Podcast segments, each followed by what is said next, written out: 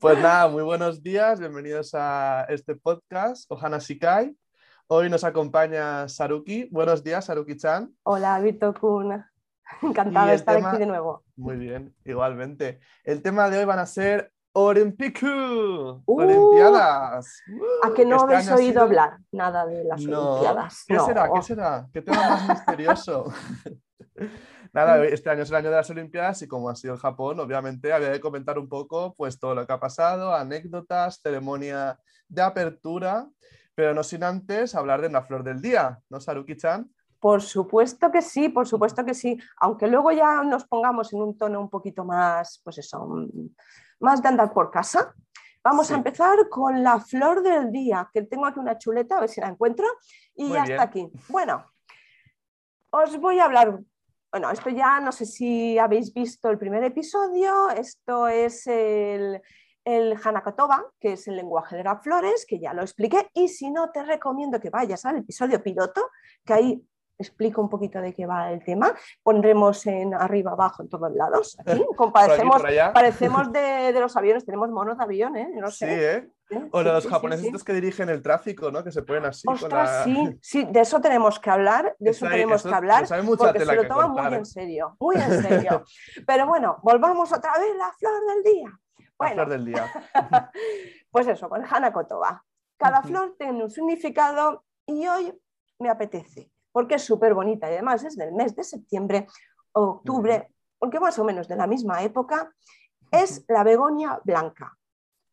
Preciosa esta flor, es una flor muy pequeñita con unos pétalos blancos y, el interior pues donde muy amarillito, muy amarillito, tipo, tipo como una margarita.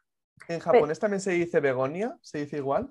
Eh, sí, sí, sí, en katakana, begonia. Ah. Tal ah, cual, sí. Y en este caso nos referimos a la Shiro, la, begonia Shiro, eh, que es la blanca. ¿Y, qué significado tiene? Pues en este caso, la verdad es que inspira mucho su significado, que es la bondad. Ah, eh, la begonia es una planta perenne de la familia, vamos a ver el nombre técnico, que allá va, Begoniaceae, bueno, del latín.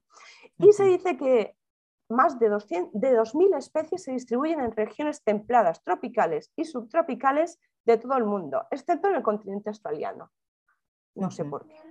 En el continente Es más seco el clima, ¿no? En Japón sí, hay más humedad a lo mejor. Puede, ser, puede ser, pero vamos, eh, simplemente con estas 2.000 variedades ya teníamos para montón de años. Total. Y es blanca, ¿no? La, flor. Sí, es blanca, con unas preciosas eh, hojas verdes, con un color, incluso son más grandes las hojas que, la propia, el propio pétalo de, la flor. Muy bonito, muy bonita. La verdad es, sí, sí, de estas... Eh, muy de esta época, ¿no? Final de agosto, principio de septiembre, ¿no? Acaba el verano, empieza el otoño. Sí, sí, sí, sí, sí. Muy bonita, preciosa. Os recomendamos que si estáis oyendo el podcast, que os vayáis o bien al vídeo, que la veréis por aquí, por aquí, por aquí, por, aquí. La pondremos por aquí. o bien en el enlace donde os pondremos una, una fotito. Remitiremos a, a, nuestras redes sociales. Sí, sí, por ejemplo, redes sociales. Sí, sí, y pondremos una flor de la begonia y también de la flor anterior, que si no sabéis cuál es, al capítulo anterior. Sí, sí, sí. Muy chulo, muy chulo y bueno, eh, vamos a meter. Bueno, la bondad está, sí, la bondad está muy relacionada con la deportividad, ¿no? Un poco. Sí, realmente sí, porque son valores positivos, ¿no? Se relacionan. Sí, sí, porque siempre se dice que, hay que tomarse las cosas con deportividad, que hay que tener un carácter, pues eso, eh, a, la hora de competir, eh, de respetar al contrincante, ¿no? Entonces eso implica tener una bondad en, ti mismo. Eso, eso se ve muy claro en las artes marciales, ¿no? En el, ¿verdad? el judo, en el karate, ¿no? Sí, además tú has hecho judo. Sí, yo de pequeño hacía judo. Llegué hasta el cinturón verde, no, eh, naranja verde. es, hay en judo, yo no sé cómo es en, otras disciplinas, pero en judo hay blanco, que es el básico, que no en todas empieza por blanco, creo. Luego era blanco, amarillo, amarillo, ah. amarillo, naranja, naranja, naranja, verde, y yo me quedé en verde, sí, verde, naranja, por ahí. Sí, sí, Un, nivel, un nivel medio. Sí, sí. y es muy, guay, yo recomiendo un montón practicar artes marciales, lo que dices tú, porque hay muchísimo respeto, aunque haya contacto cuerpo a cuerpo, siempre es desde el respeto y, siempre desde una actitud defensiva más que ofensiva. Mm. O sea, no atacar, sino defenderte. Y eso me recuerda a, que, bueno, como ya sabéis, y si no lo sabéis, os lo cuenta nuestra compañera virtual, Urumi-chan, en el primer episodio, eh, este podcast, Ohana Shikai, forma parte de, de, un proyecto de una asociación eh, en Hana. Y es una asociación japonesa formada por diferentes personas y entre ellos tenemos una judoka que ya vendrá un día y nos contará un poquito más. Es karateca, es karateca. Es karateca. sí, hace karate. Mira, me he confundido. Lo que pasa que siempre el, judo y el karate, como se practican, hay mucha gente que practica los dos y son disciplinas muy parecidas. De hecho, los cinturones van parecidos, algunas técnicas creo que también son parecidas. Pues mira, suele dar un poco de confusión. No, pero está, está, bien, no pasa nada. Como los japoneses. bueno, es que se parecen mucho al final. las artes marciales son menos yo que sé, el jiu-jitsu cosas así que son como ya mm. otra cosa como muy diferente. Al final el karate y el judo son muy ¿Verdad? Sí, sí, sí, sí, sí. Muy bien. Hablaremos con Elena que nos explique la diferencia también entre el judo y el karate, ¿no? Sí, sí, Yo no sé nada de karate, que nos explique, que nos explique las diferencias. Muy importante eso. Pues... Y que te iba a preguntar, Sara, ¿tú crees que ha habido deportividad en estos Juegos Olímpicos? Yo creo ¿Los has visto primero? ¿Los has visto? Sí, ¿Qué has visto? ¿Qué es lo que más has visto? A ver, pues lo he visto, a ver, los deportes sí que es verdad que yo no soy muy deportista, las cosas como son. yo tampoco, pues los Juegos Olímpicos son una situación especial, ¿no? Son una ocasión especial. Sí, sí, sí, sí, la verdad es que eh, creo que he disfrutado más de estos Juegos, eh, aún sin verlos y en otras ocasiones los he visto más porque eran en Japón. Y porque llevamos un año esperando. Eh, es verdad, han llegado con un año de retraso. Sí, sí, sí, incluso la verdad que yo creo que ha sido un detalle el, mantener la fecha. ya sé que lo han hecho por razones económicas muchas veces, porque ya tenido un montón de cosas para 2020. Totalmente. Pero me parece un detalle, me parece muy bonito, ¿no? Y, ya te digo, yo lo yo creo que la, apertura, la clausura, todo lo que ha acontecido, que, ha sido mucho y ahora lo vamos a comentar. ¿eh? Sí, sí. Mucho y ha estado muy bonito, la verdad. Muy, japonés, ¿no? Porque ya pasando, Exacto, porque pasando ya a la parte que queremos comentar, ¿no? La ceremonia de apertura, ¿tú la viste? ¿La ceremonia de apertura? Sí, sí, sí, sí, sí. ¿Qué es lo que más te llamó la atención de la ceremonia? Yo creo que, que hay, no, yo no sé qué opinarás tú, pero creo que por lo que he podido ver hay una opinión bastante unánime y yo me uno a ella. Hay dos cosas que me llamaron muchísimo la atención. Los drones. ese momento yo creo que fue auténtico. Mira, se me pone la piel de gallina solo de acordarme. Por cierto, voy a bajar los ventiladores porque se tiene que oír un ruido de fondo. un momento. Ay, perdón. No pasa nada, pequeños problemas técnicos. Sí, sí. Moru, técnico problem. Sí. Aquí con mi broken Japanese. bueno, pues eso, eh, es como que, es que fue alucinante. Yo sabía que iban a hacer algo con drones, pero no me, no me imaginaba lo más mínimo lo que, lo que al final fue. Es que fue espectacular cómo recrearon toda la bola del mundo, cómo se veía perfectamente. Sí, y de hecho es que luego a lo largo de, los días, de los 17 días que duró lo que son las Olimpiadas, porque ahora el día 25 empiezan los Paralímpicos, sí, que no, ha acabado. Eh, durante los 17 días hubieron más espectáculos en el, en el cielo de Tokio con los ah, drones. Ah, sí. sí, ah, eso no lo sabía yo. Sí, sí, sí. A ver si, mira, esto tengo que poneros un enlace. Seguramente eh, cuando os veréis un enlace, eh, porque muy chulo. De hecho, eh, se compartió por redes sociales, por Twitter, porque de golpe y porrazo aparecían, o sea, yo estoy en Tokio, veo eso y me caigo en el sitio muerto. y bueno, en la segunda, los, los, ¿cómo se llaman? Los, ¡ay! Eh, eh, los muñequitos, los pictogramas. Sí, los iconos, sí, exacto, los pictogramas. Qué chulo, muy bonito. Esa parte fue muy divertida y súper dinámica. La verdad es que fue muy mm. televisiva, muy chula, cómo formaban las figuras, ¿no? Figuras aparte a veces muy complejas, se hacían como en, dos segundos, súper, súper rápido. Sí, sí. Y fue muy original, me pareció muy, muy japonés y muy original. Sí, además si no me equivoco, eh, ellos fueron los creadores de esos iconos en, la antigua, en las antiguas, las anteriores, mejor dicho, las anteriores Olimpiadas del 64. Creo que sí que se comentó, el, comentarista de la ceremonia lo dijo, que lo inventaron mm. ellos. Y la verdad es que es, una maravilla porque lo que decía el, comentarista, ¿no? A veces en países que tienen pues, un alfabeto o un lenguaje tan diferente como es el japonés, y te ponen el, el, nombre del deporte solamente, o en inglés para la gente que no domina el inglés, con el icono es súper visual. Y aparte que los japoneses son los creadores de los emojis, ¿no? Que al final... Sí, sí, sí, sí, sí. Está muy relacionado también el emoji con el icono. El, hecho de darle una vuelta más eh, mm. es, es, como inventar la rueda, pero, pero como hacerla ya aerodinámica. Exacto, totalmente. ya la leche, o sea, la verdad es que los japoneses en eso son los reyes. Eh. fue fue una, una, parte muy guay de la ceremonia, ¿Y, la verdad. ¿Y, tú qué destacarías? ¿Un poquito de qué te ha costado más? A mí esos dos momentos porque fueron muy claves y el momento en el que fabrican los aros de los Juegos Olímpicos con la madera, que recrean la creación de cómo estuvieran en un taller y cómo poco a poco se van juntando los aros que están hechos en madera me pareció súper que reflejaba mucho la cultura japonesa, ¿no? De, del trabajo manual, del esfuerzo, de todos aún haciendo ese momento fue muy chulo. Fue sencillo, tenía su coreografía, su parte de claquet, su parte de baile. Estuvo, fue un momento muy chulo también. Además, eh, bueno, eh, si algo tienen de peculiar estos, estos Juegos Olímpicos, aparte de, de, bueno, de que obviamente son en Japón, eso ya lo sabe, Totalmente. es el tema de la sostenibilidad, de, cómo han utilizado los materiales reciclados, porque lo que estás diciendo tú ahora mismo, eh, utilizaron materiales reciclados para toda esa estructura donde bailaba el, el bailarín de claqué, todo lo que estaban haciendo como que construían, todo eso era reciclado. y las eh, medallas también, ¿no? Efectivamente. Y si no me equivoco, eran, eran eh, de los escombros que encontraron en, cuando hubo la catástrofe de, Fukushima, allí se ah. quedó un montón eh, de personales, móviles, de todo. Y los sacaron de allí y, están hechos con eso. Incluso el fuerte, no lo sabía. es reciclado. Sí, sí, es una pasada. Y bueno, ¿qué decir ya de las camas? Eh, todo, bueno, Una pasada.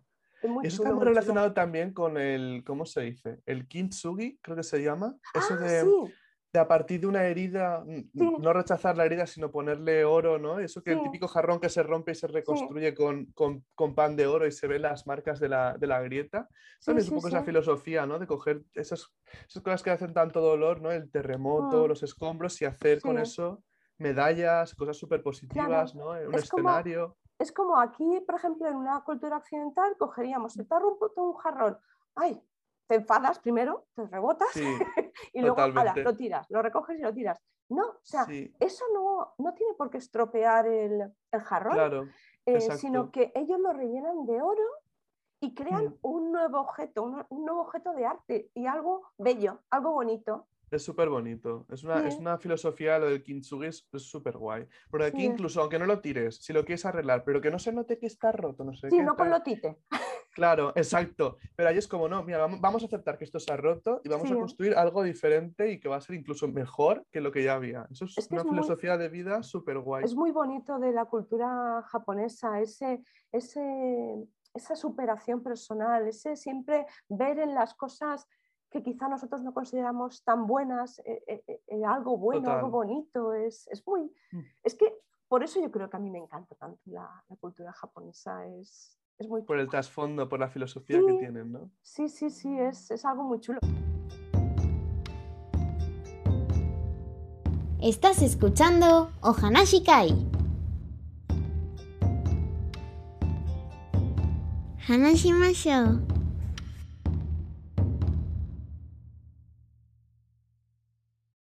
¿Qué te pareció el kabuki?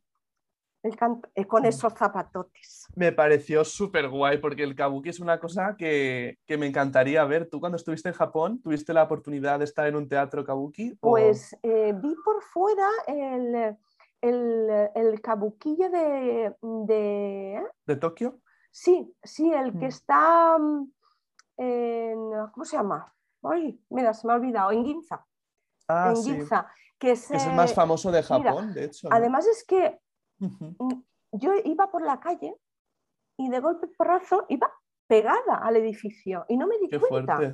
Claro. Y giré la esquina y de golpe porrazo me, me encontré con ese edificio. Es, es blanco, pero es un, como un blanco roto. Iluminado con esa. Mira, me quedé muerta. O sea, dije, no, o sea, eh, de, esto que ves algo tan bello que te hace llorar, es que me emocioné. Fue, precioso.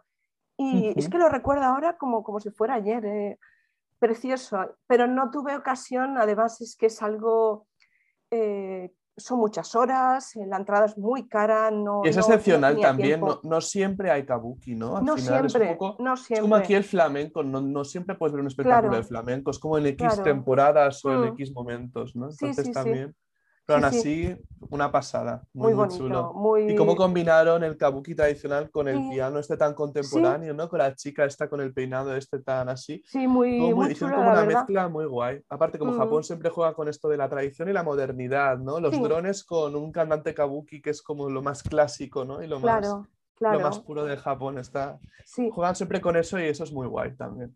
Y además el, detalle del monte Fuji, que luego se convirtió en el pebetero, o sea, es, que el monte Fuji, de hecho lo tengo de, fondo de pantalla del ordenador.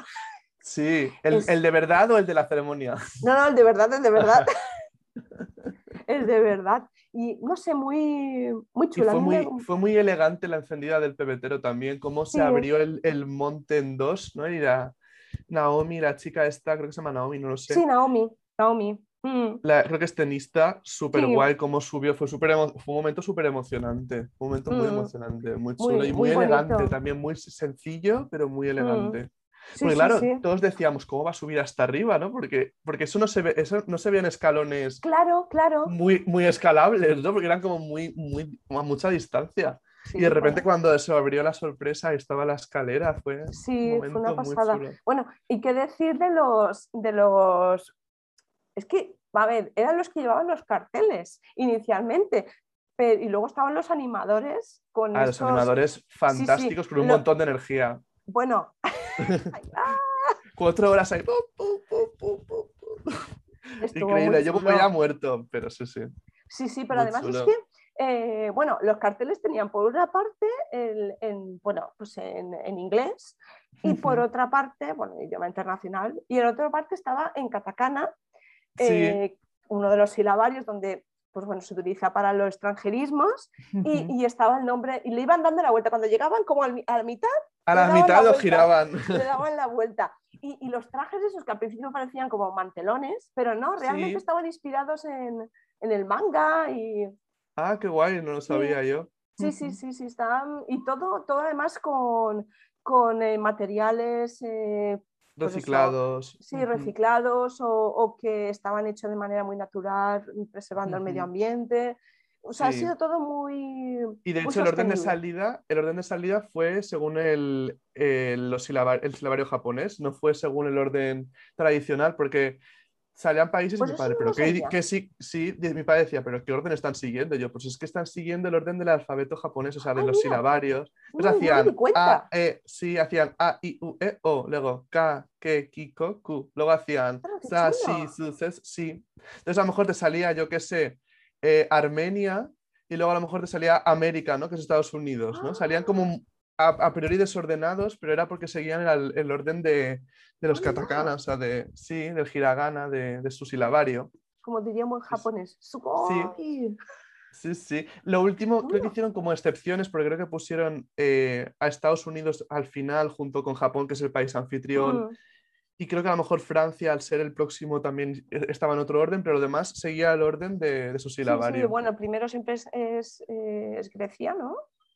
Exacto, siempre es Grecia, por tradición. el anfitrión, sí, sí, sí. Supongo que ahí pues es como, como buenos alcoyanos que somos, pues en la fila de Mitch y el Exacto, exacto, protocolo. Em, Haremos un vídeo especial al respecto. Un, vídeo especial de la cultura alcoyana. La cultura alcoyana. Chicos, chicos, creo que os voy a parar ya aquí porque veo que estáis muy, muy emocionados. Y no es para menos. El tema de las Olimpiadas, la verdad es que da muchísimo de sí. Han sucedido tantas cosas tan, tan interesantes. En fin, si queréis seguir escuchando todo lo que Víctor Kuhn y Saruki-chan os tienen que explicar sobre las Olimpiadas, os esperamos en el próximo episodio de nuestro podcast. Pero antes, permitidme que cierre este episodio con el kotowaza del día. Ame futte, ji katamaru. O lo que es lo mismo, si llueve, se endurece el suelo. ¿Os suena? ¿Algo parecido, algún refrán español que hable de la lluvia? Sí, sí, muchos lo sabéis. Boda lluviosa, boda dichosa. ¿Viene a ser lo mismo? Mm, se parece. Los japoneses lo que pretenden decir al nombrar la lluvia es que en ocasiones aquello que nos parece negativo, adverso, puede convertirse en un suelo firme bajo nuestros pies. Un problema puede convertirse en un apoyo. Y gracias a ellos, en este caso la lluvia, mantenemos mejor el equilibrio y podemos continuar hacia adelante. Ahora sí, nos despedimos. Ya, またね